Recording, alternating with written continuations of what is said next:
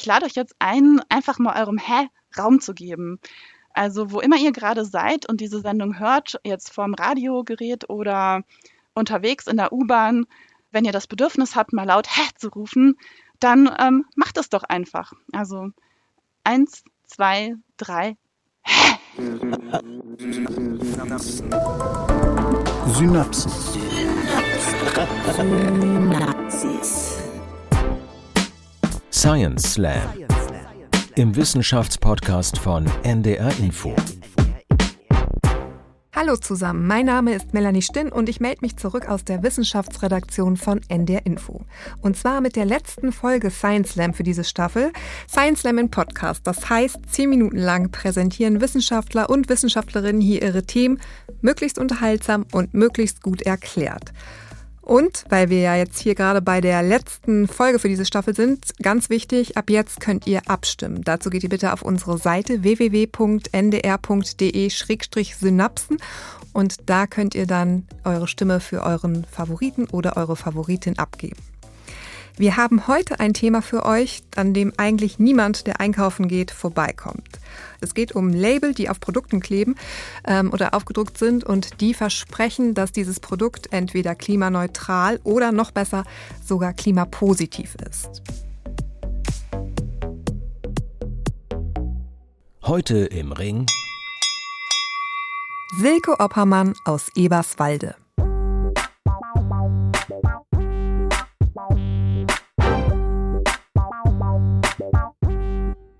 Hallo Silke, herzlich willkommen bei uns. Hallo Melanie, ich freue mich dabei zu sein. Silke, ich bin natürlich hier als Journalistin auch irgendwie in der Bubble, aber ich habe mich tatsächlich gefragt, als ich dein Thema gelesen habe, ähm, muss man wirklich so viele Leute noch aufklären, dass Klimasiegel auf Produkten nicht das halten, was sie versprechen? Ist das notwendig? Ähm, ja, es kommt auf die Personen an. Also es gibt Menschen, die sagen, ja klar, sind diese Labels sinnlos. Es gibt aber auch Menschen, die darüber ziemlich überrascht sind. Mm, also du stellst das schon immer wieder fest, dass es da Leute gibt, da gibt es noch Aufklärungsbedarf. Ja, auf jeden Fall. Es gibt auch Studien, die ähm, belegen, dass viele Menschen das glauben, was auf den Produkten draufsteht und dann denken, ach so, ja, dann ähm, hat dieses Produkt ja keinen Einfluss auf das Klima und dann kann ich das ja ganz sorgenfrei benutzen. Wie bist du denn eigentlich genau zu diesem Thema gekommen? Ja, ich habe mir schon länger immer wieder versucht auszumalen, wie eine Gesellschaft aussehen soll, die klimaneutral ist. Denn die Forschung sagt, dass wir bis 2050 global klimaneutral leben sollen. Mhm. Und meiner Ansicht nach erfordert das sehr große Veränderungen in der Art und Weise, wie wir leben, in den Materialien, die wir benutzen und so weiter. Und dann habe ich eben im Supermarkt diese Klimaneutralitätslabels gesehen auf Produkten, die gar nicht so klimafreundlich sind und äh, war erstmal schockiert und überrascht und habe dann beschlossen, der Sache auf den Grund zu gehen. Mhm. Du hast ja angesprochen, ne, dass es so massiver äh, Veränderungen bedarf. Dem gegenüber stehen natürlich dann so, ähm, so Label oder Signale, die uns suggerieren, es geht auch einfach oder vielleicht sogar ohne Verzicht, weil man, man kann ja eigentlich dieselben Dinge tun, dieselben Sachen kaufen, weil es irgendwie durch wundersame Art und Weise gelingt, ja, das Ganze klimaneutral oder klimapositiv sogar zu machen, ne? Genau, also das ist das Werbeversprechen. Ähm und es könnte ja sein, dass Menschen dann denken, ach, ähm, wenn ich umso mehr davon konsumiere, dann ist es äh, sogar gut fürs Klima. Oder wenn ich, also es gibt ja nicht nur auf Lebensmitteln diese Klimaneutralitätslabels, sondern auch auf Heizöl, auf Diesel, Babywindeln, Müllbeuteln, Motoröl und teilweise auch die Versprechen, ja, kauf hier dieses klimaneutrale Diesel für nur drei Cent mehr und du reist klimaneutral durch die Lande in deinem SUV. Mhm. Ähm, ja, das ähm, gibt es und es scheint zu funktionieren. Ja. Es gibt bestimmt noch viele, viele schöne Beispiele, die du bei deiner Recherche gefunden hast. Und ich bin mir sicher, einige davon verstecken sich in deinem Slam-Beitrag. Deswegen würde ich sagen, wir legen jetzt einfach mal los. Ringfrei. Für Silke Oppermann mit ihrem Beitrag Klimaneutral aussterben.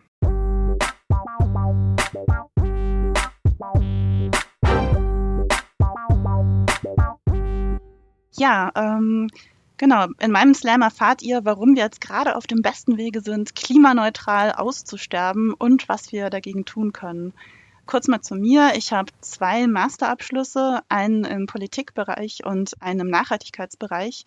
Und dazwischen habe ich so eine halbe Weltreise durch Ökodörfer unternommen. Und in einem dieser Ökodörfer, da habe ich Hanna kennengelernt. Und Hanna baut total gerne Gemüse an in ihrem Garten. Und sie hat mich mal gefragt, du Silke, ich sehe im Supermarkt immer diese Klimaneutralitätslabels. Kann ich die denn eigentlich auch auf mein Gemüse drauf machen? Sind euch die auch schon mal aufgefallen? Also Climate Partner, das ist mit so einem hellblauen Punkt und einem dunkelblauen Kreis drumherum. Das ist so das bekannteste Label. Und es gibt aber auch noch ganz viele andere. Da komme ich auch gleich nochmal drauf. Hanna jedenfalls sind die auf Produkten aufgefallen, die gar nicht so klimafreundlich sind, nämlich Hähnchenfleisch aus Massentierhaltung oder auch Riesengarnelen, die in vietnamesischen Mangrovenwäldern gefischt wurden und jetzt in Deutschland tiefgekühlt verkauft werden.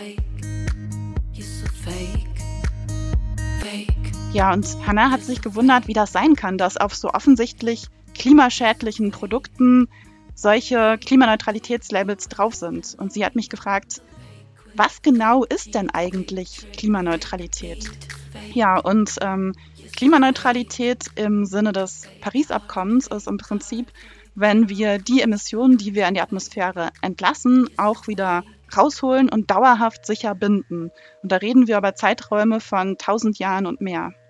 Aber das Rausholen und Binden ist halt super schwierig, weil Wälder häufiger mal abbrennen, weil Moore nur so lange CO2 binden können, wie sie feucht sind und weil sämtliche technologischen Lösungen noch in den absoluten Kinderschuhen stecken und unterirdische Speicher von CO2 in Deutschland verboten sind.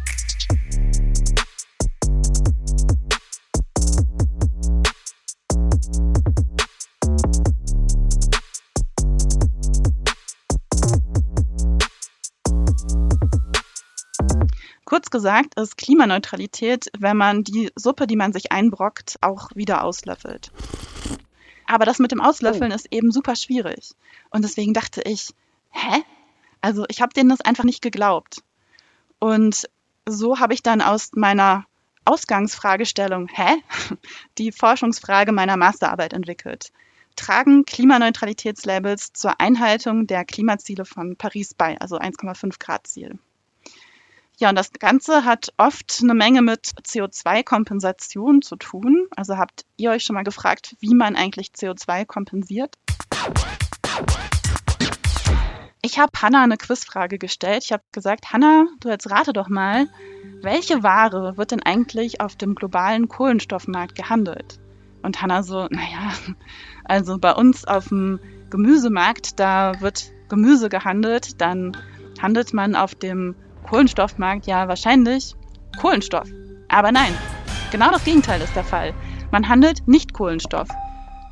Also CO2, was niemals emittiert wurde und niemals emittiert werden wird und genau deshalb wertvoll ist.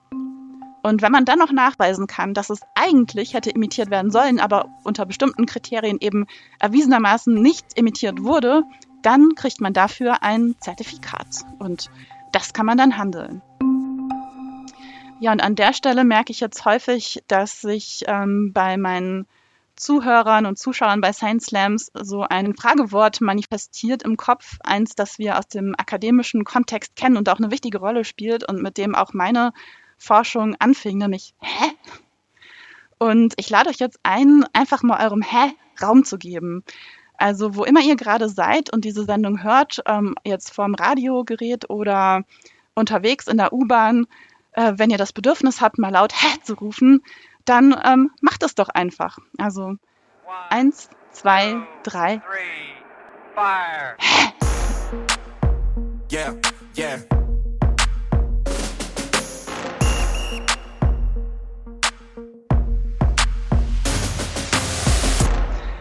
Ja, und ähm, Hannah hat dann eben auch gesagt, hä?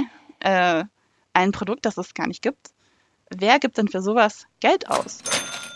Ja, wart ihr schon mal in der Situation, dass es für euch Gold wert war, zu beweisen, dass etwas wirklich nicht da ist? Ich habe Hannah das an einem Beispiel erklärt, und zwar mit ihrem Freund, dem Mario. Der ist eigentlich ein total lieber Kerl, nur manchmal macht er sich zu viele Gedanken und dann kriegt er schlechte Laune. Mario ist nämlich ziemlich eifersüchtig. Wo warst du heute vor? Wo warst du zuletzt? Sag mir, bist du fremdgegangen? Hast du mich ersetzt? Und wenn er mal wieder zu viel Zeit im Büro verbringt, dann stellt er sich vor, dass Hannah sich mit jemand anderem vergnügt. Eifersucht. Eifersucht. Und da sieht man hier so ein Bild, wie Hannah und ein anderer Mann zusammen im Bett liegen.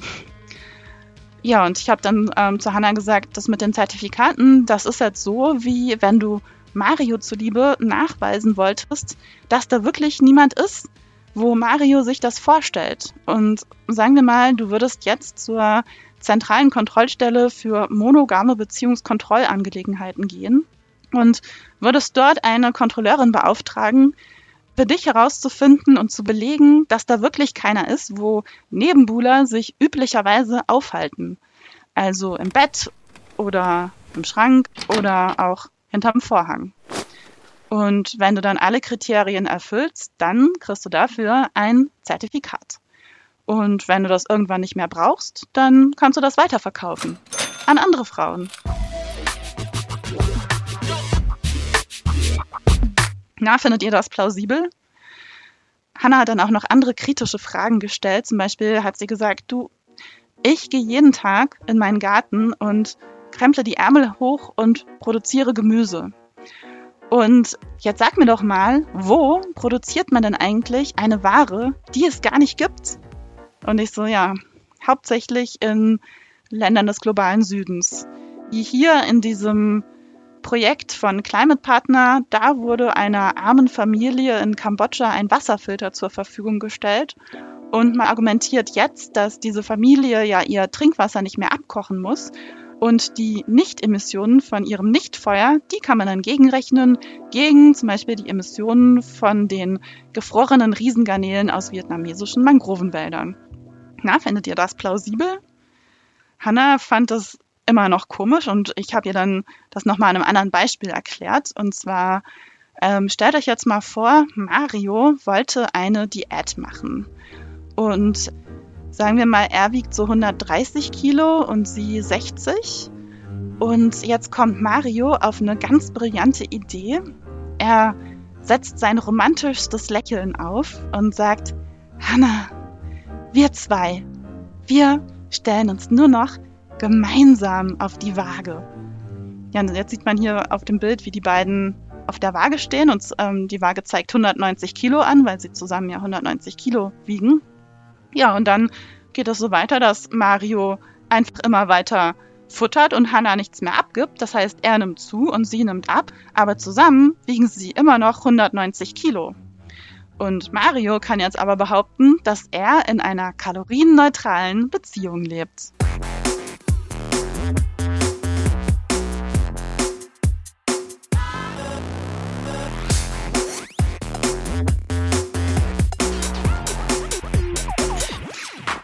Ja, zurück zu meiner Forschungsfrage. Tragen Klimaneutralitätslabels zur Einhaltung der Klimaziele von Paris bei?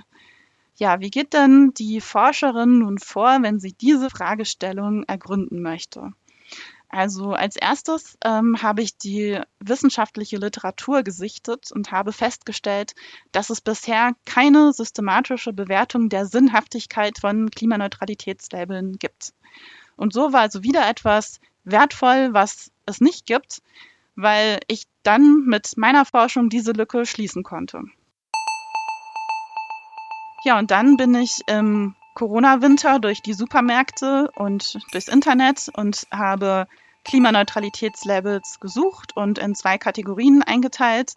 Die eine Kategorie, das sind Labels von Firmen, die ihre Labels an andere Firmen weiterverkaufen.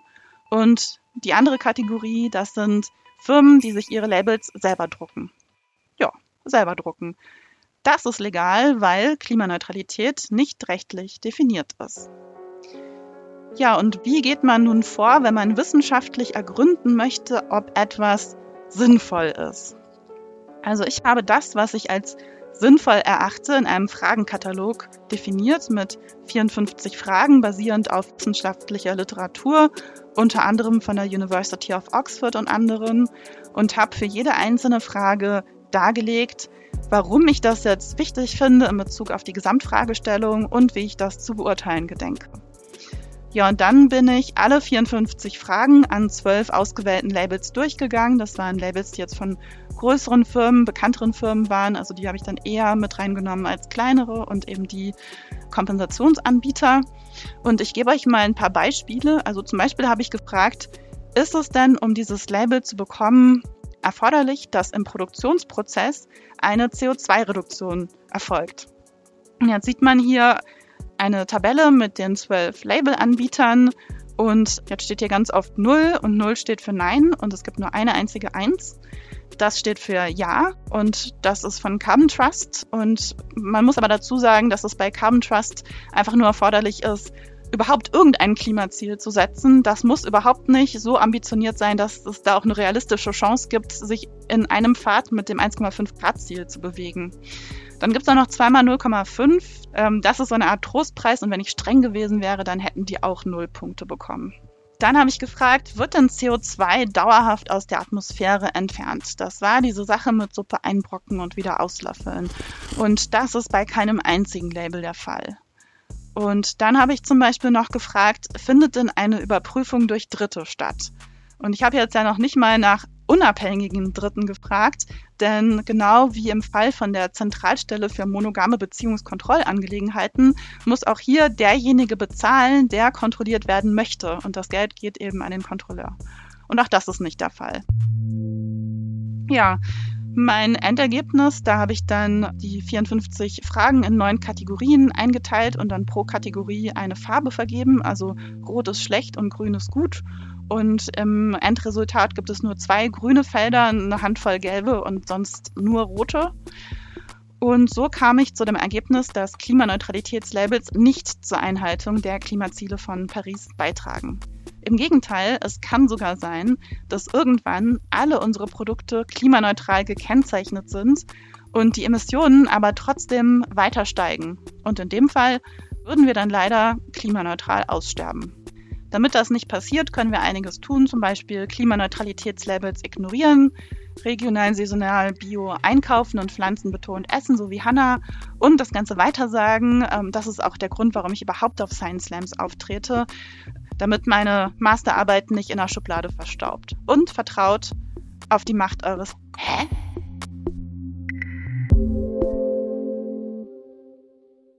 Vielen lieben Dank, Silke Oppermann aus Eberswalde. Von uns gibt es jetzt an dieser Stelle ein Disclaimer. Ihr wisst es wahrscheinlich schon. Äußerungen der Wissenschaftler und Wissenschaftlerinnen hier bei uns im Podcast spiegeln deren eigene Meinung wider. Der NDR macht sich die nicht zu eigen.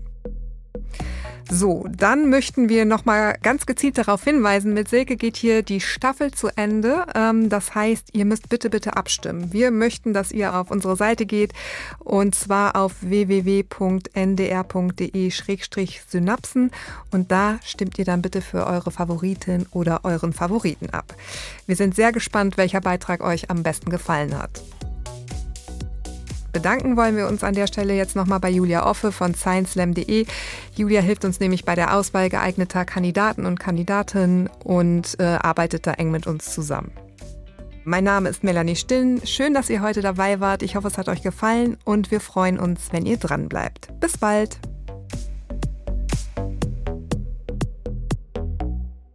Synapsen Science Slam, ein Podcast von NDR Info.